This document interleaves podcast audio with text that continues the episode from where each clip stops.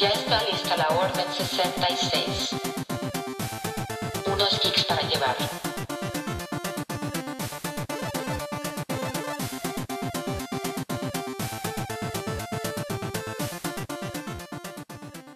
Bienvenidos geeks al episodio número 20 de su podcast preferido. Bueno, eso esperamos nosotros, ¿verdad? Gracias por seguirnos escuchando, por seguirnos en nuestras redes sociales y por compartirnos con sus amigos. Si no lo han hecho todavía, no se olviden de hacerlo. ¿Cómo has estado, compañera? Muy bien, feliz que llegamos a los 500 reproducciones. Muchas gracias, Geeks. Gracias, geeks. No lo hubiéramos logrado sin ustedes, obviamente. Literal. pues bueno, ¿de qué va a tratar? Ah, Bueno, bueno, antes. Espero que les haya gustado la serie, si es que la vieron. Si no la han visto, vayan, véanla después de escuchar este episodio. Y estoy hablando de la serie del capítulo pasado, de Midnight Gospel. Entonces, ¿de qué nos vas a hablar hoy? Bueno, eh, hoy hablaré de un personaje muy conocido, pero que realmente es muy conocido tanto como en la cultura otaku como en la cultura en general de las películas de animación. Y aunque La cultura otaku. Es una cultura, por favor, respétala. Broma. A decir verdad, no es mi película favorita, pero sé que es algo súper importante y es la cara de la marca de los estudios Gilby. Voy a hablar sobre la película Mi vecino Totoro. Oh, Y pues yo sé que no es una película que a muchos les encante, pero pues creo que es importante mencionarla a lo largo del trayecto de lo que es la, eh, la, la trayectoria de los estudios Gilby,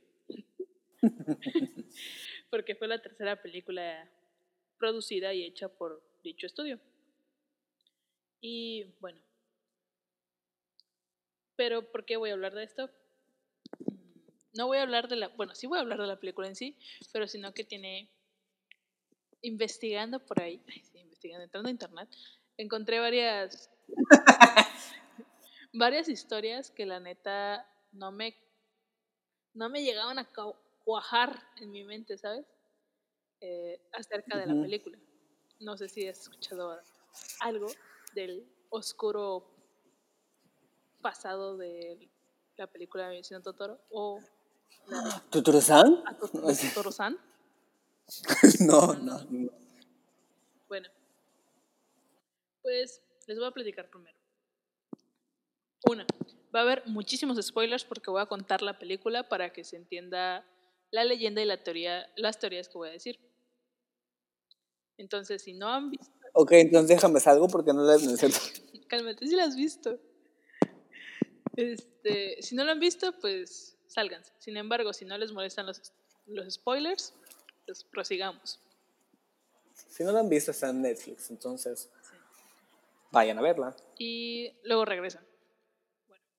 Mi vecino Totoro cuenta la historia de dos niñas, Satsuki y Mei, que son hermanas, y se mudan a una casa con su padre cerca de un bosque, mientras que su madre está recuperándose de una enfermedad, que es tuberculosis, en un sanatorio rural. Al llegar a su nuevo hogar, descubren unas criaturas llamadas conejos de polvo, que son como los hollines.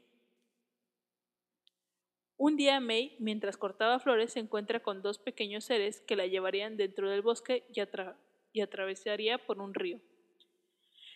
Llegando a una cueva donde hay un enorme oso, una enorme criatura, quien es Totoro. Su padre y May tenían una historia relevante con esta criatura, que es, le llamaban el rey del bosque, que solo las personas con un buen corazón podrían verlo.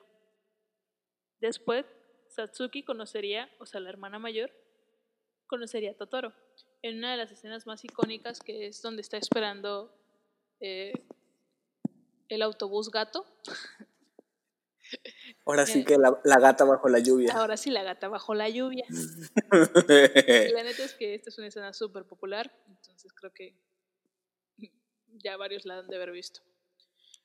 Mientras más pasan los sucesos de la película, se va conociendo y se va viendo más seguido a Totoro. Pero un día llega una carta de parte del sanatorio a Suzuki, por lo que ella sale corriendo. debido a ciertos problemas suscitados, la hermanita de menor, Mei, se va de la casa, por lo que Sa- Satsuki sale a buscarla. Pero al no encontrarla, va a buscar a Totoro para que le ayude a buscar a su hermana. La neta me desesperaba un montón Mei. Ay, a mí igual. Ay, choca esa Es chamaca. como de, quédate quieta. Sí, güey. Y bueno. Mm, al final se supone que sí encuentran a Mei, las dos hermanas regresan y eh, su mamá se recupera y llega nuevamente a la casa. ¿Cómo? ¿Ya me contaste el final? Pues dije que iba a haber spoilers. bueno, hay una teoría que salió de un sitio web llamado Cherry Pirotsu, en donde se dice que Totoro es el dios de la muerte, o un Shinigami. Ándale. ¡Oh! Ya se Ándale. está poniendo turbio. Para los que no están metidos en lo que es la cultura del anime, se sabe que los Shinigami son dioses o seres sobrenaturales que invitan a los seres humanos hacia la muerte o a querer morir, y son muy populares en la cultura japonesa. Podemos verlos en diferentes animes como es Death Note o Noragami, y ahorita en Mi vecino Totoro. Y pues cada vez se va poniendo más turbio esto, amigo, así que agárrate. Agárrense de sus asientos. La teoría cuenta que las personas que pueden ver a Totoro es porque se encuentran cerca de la muerte o ya están muertas. Por lo, Cállate. por lo que se encuentra que, ya ves que eh, Sasuke encuentra la sandalia de Mei en un estanque. Sí. Yo pensé que estaba muerta. Ajá, y se supone que ella, Mei, se ahogó en ese estanque porque Ajá. pues, prácticamente la niña tiene que cuatro años, o sea, no es muy grande. Debido a esto, Satsuki, que tiene 12, no puede aceptar la muerte de su hermana y entonces miente cuando le preguntan si la sandalia es de su hermana. Y desesperadamente va en busca de Totoro. Al llamarlo, en realidad le está pidiendo que la lleve al mundo de los muertos. O sea, que pues, se muera, ¿no? Ajá, que la lleve. O sea, que se la lleve, literal. Y gracias a esto encuentra a su hermana en el, pues, en mundo de los muertos. Y el gato Bus es el medio en que el Shinigami usa para pues transportar a los muertos. Hades tenía su lancha, Totoro tenía su gato bus. Ándale. Más moderno el asunto. Aquí con más espacio más que nada. Bueno, pues Sí. Ah, a eso se refería el güey del video de la carroza, ajá. mi carroza. Ajá. Ambas van al hospital donde encuentran a su madre y al final del paraíso ya ves que Oye, no te pongas así de agresiva. que encuentran a su mamá, pues ya ves que al final de la película está el papá y suben está la Sí. mamá y se supone que eso es el paraíso. Sin embargo, pues varios fans han analizado pues esta teoría y eh, la refutan basándose en la animación, o sea, en las imágenes que se muestran dentro de la película. Ya que la sandalia que recoge Satsuki, que es de Mei, no es de Mei por el diseño de la sandalia. Ay, pendejo. Sí, se supone que la sandalia que recoge eh, Satsuki tiene una florecita en medio de la sandalia y las de Mei son totalmente cruzadas, sin, Ah, flor. entonces significa que. Mei no murió. Ajá. Ajá. bueno, se supone que Sasuke al pedir a Totoro que la cruce al mundo de los muertos y que las y que se encuentran no podría ser porque en las animaciones vemos que ambas tienen sombra, entonces no están muertas ninguna de las dos. Cuando está encima del gato bus, pues tienen sombra eh, y pues es algo que pues, no se podría. Y Sí, porque el pues ellos ya fueron al, al mundo de los muertos y vieron que no había sombras. Sí, pues claro, obvio, obvio. Bueno, y el paraíso, que sale en los créditos, pues no solamente sale la mamá de las niñas, sino que también salen sus compañeros, la otra eh, personaje que se llama Nani, el, el padre de las niñas, por lo que se descartaría que pues es el paraíso, porque si no significa que prácticamente todos murieron, ¿no? Eso estaría muy loco. Por otra parte, mi vecino, obviamente esto al estudio Gilby salió y fue a decir que pues, no era verdad. Sin embargo, hay otra historia o otra leyenda que se dice que está inspirada en un asesinato real de una niña de Japón. Jesucristo bendito. Se, se puso muy turbio esto. Me- Nada más escuché Jesucristo.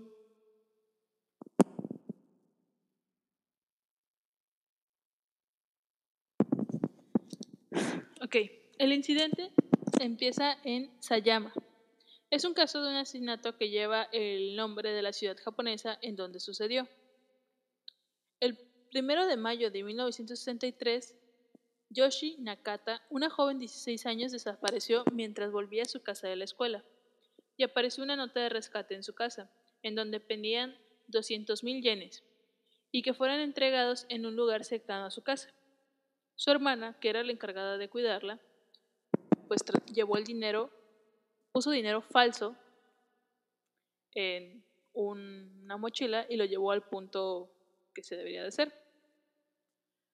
Rodeado de muchos policías que investigaban pues al criminal, eh, un hombre se acercó e intercambió algunas palabras con la joven, pero sospechoso, o sea, a un sospechoso se decidió ir.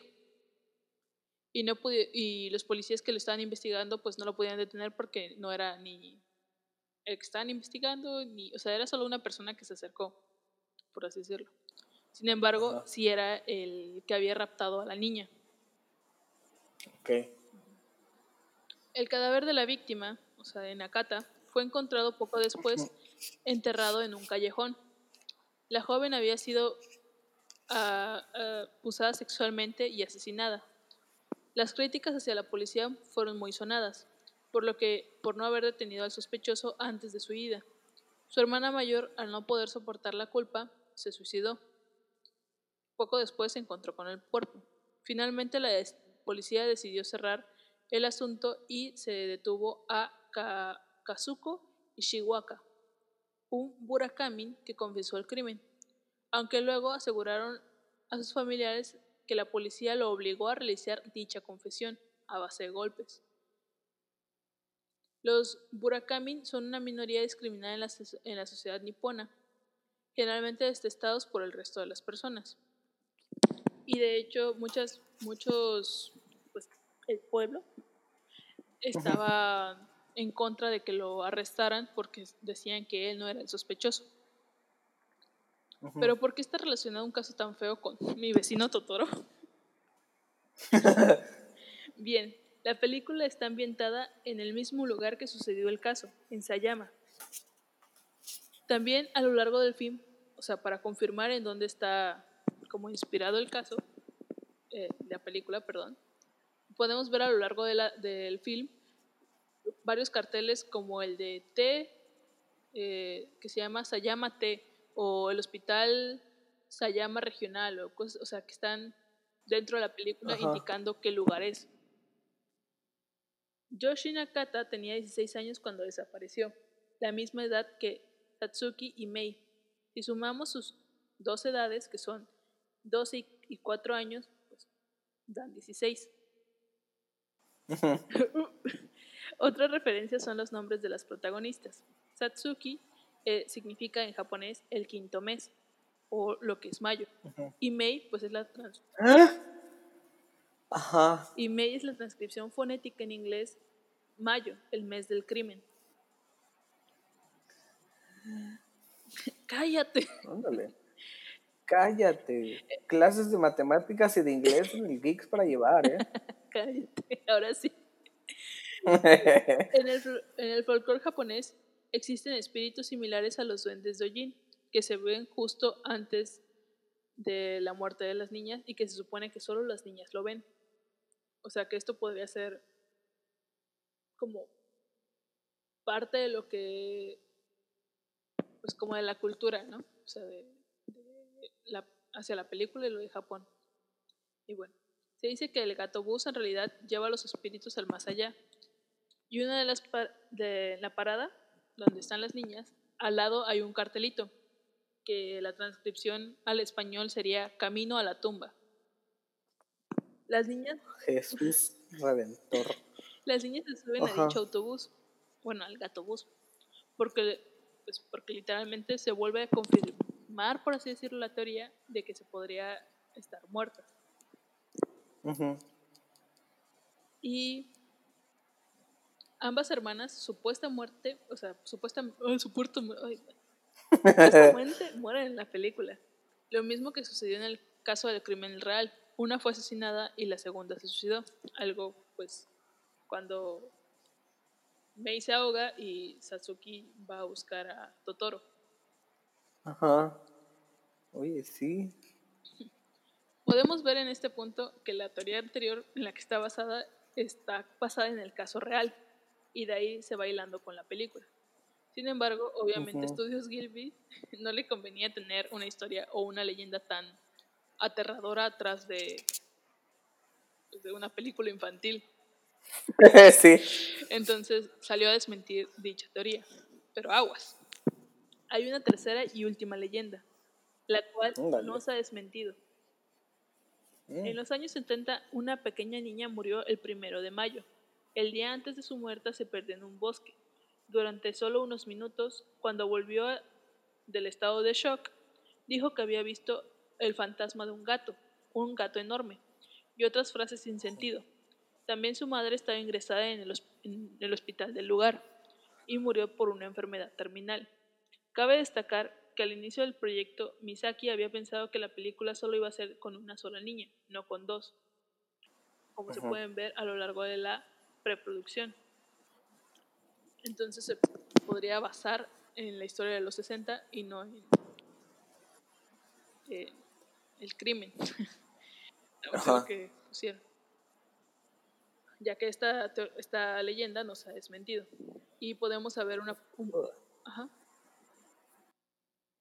Ajá, sí, Ahí sí, sí. podemos ver un poco de relación ya después, eh, ya que 20 años en el 2016, 18, que salió la celebración eh, de mi película, de mi vecino Totoro, mi película Totoro. Mi película Totoro.